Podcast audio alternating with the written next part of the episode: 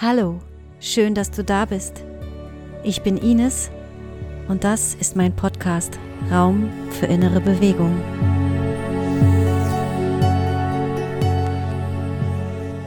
Heute hörst du einen Beitrag aus meiner Folge Berichte für das Leben.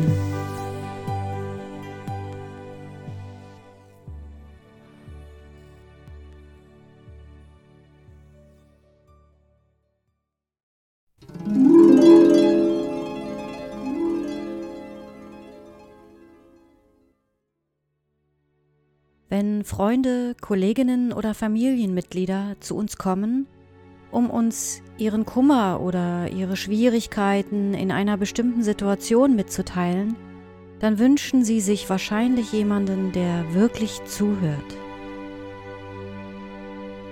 Aber was heißt richtig zuhören?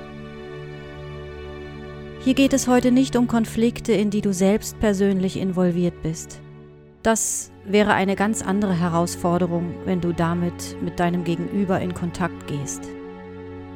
Hier geht es heute um die Dinge, die dir jemand, der dir nahe steht, anvertraut und der einfach ein offenes Ohr braucht.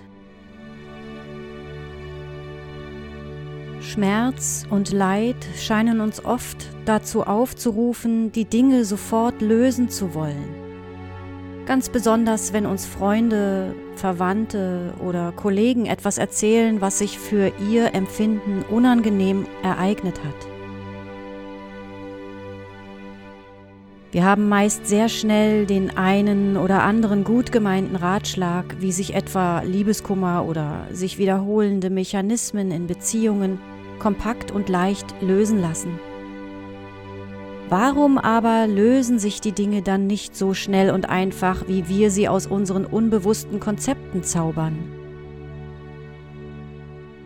Wenn uns eine vertraute Person etwas von ihrem Leid erzählt und sei es auch noch so klein, dann haben wir sehr schnell Antworten parat wie Nimm's nicht so schwer, kannst du nicht dieses oder jenes ausprobieren? Oder sag doch einfach das nächste Mal, was du willst uns fallen sehr viele gut gemeinte Ratschläge ein, wenn eine Freundin oder ein Familienmitglied uns ihren Kummer mitteilt.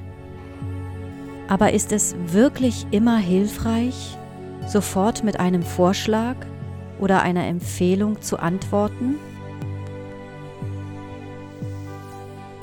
Wenn uns jemand seine Sicht der Dinge schildert oder sein Leid klagt, dann möchte er meistens zunächst einmal dass diese Klage wahrgenommen wird, dass sie Raum hat.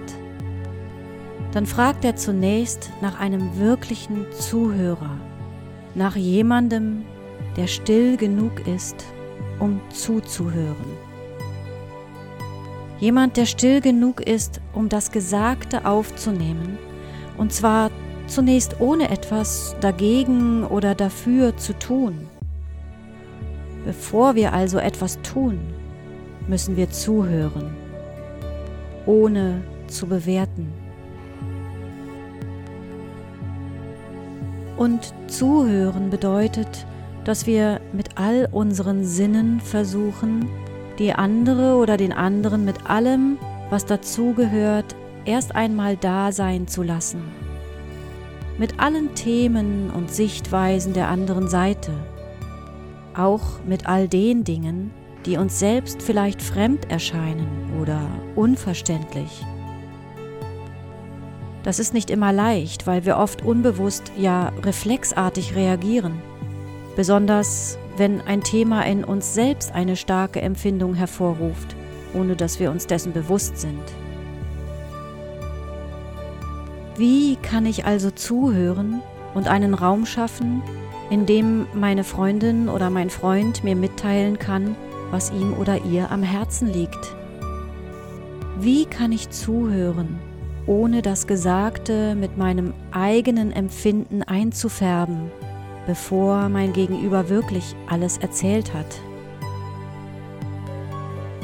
Das schaffe ich, indem ich selbst still und leer werde und dennoch präsent bleibe. Mit allen Sinnen zuhören bedeutet, dass wir nicht nur mit unseren Ohren und unserem Verstand zuhören. Es bedeutet, dass wir mit unserem Herzen und unserem ganzen Körper zuhören und präsent sind. Klar, das haben wir nicht gelernt. Es gibt kein Schulfach, das uns ein Bewusstsein hierfür vermittelt und auch sonst wenig Vorbilder, die mit ihrer Aufmerksamkeit einen Raum öffnen, in dem der sich Mitteilende sich bewegen kann, ohne dass wir uns geneigt fühlen, einzugreifen oder dazwischen zu grätschen.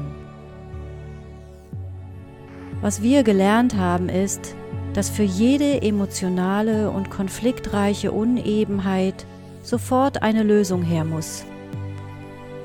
Ungereimtheiten und verschiedene Meinungen zu ein und derselben Situation sind eine Bedrohung zumindest wenn sie aus dem vorgegebenen Rahmen fallen. Und wir sind es nicht gewohnt, Gegensätze nebeneinander stehen zu lassen oder Dinge, die sich unangenehm anfühlen, erst einmal da sein zu lassen. Wir haben nicht gelernt, mit dem, was sich schmerzhaft oder nicht gut anfühlt, zu sein. Wir bewerten es und versuchen meist, es zurechtzurücken. Und das tun wir eben auch sehr schnell, wenn wir uns den Kummer oder den Schmerz einer guten Freundin, eines Kollegen oder eines Familienmitglieds anhören. Wenn wir aber lernen, uns gegenseitig wirklich zuzuhören, ergeben sich die Lösungen, die wir normalerweise viel zu oft vorschnell aus dem Hut zaubern, ganz von selbst. Wir öffnen unsere Sinne wie eine Tür und lassen den anderen hereintreten. Wir nehmen ihn oder sie mit all unseren Sinnen wahr, während wir zuhören. Das bedeutet nicht, dass sich plötzlich alles perfekt und gut anfühlt. Es bedeutet aber, dass das, was sowieso da ist, zum Beispiel ein ungutes Gefühl, eine Unsicherheit, ein Schmerz, dass das erst einmal sein darf. Was ist, darf sein. Und was sein darf, verändert sich. Beim wahrhaftigen Zuhören bekommt der Schmerz, die Angst oder was auch immer da ist, eine Existenzberechtigung die diesem Gefühl den Anschein eines Feindes nimmt, weil es den Widerstand dagegen rausnimmt. Erst dann kann so ein ungutes Gefühl von allein gehen und erst dann kann eine Entscheidung getroffen werden, die diesem Gefühl entgegenkommt.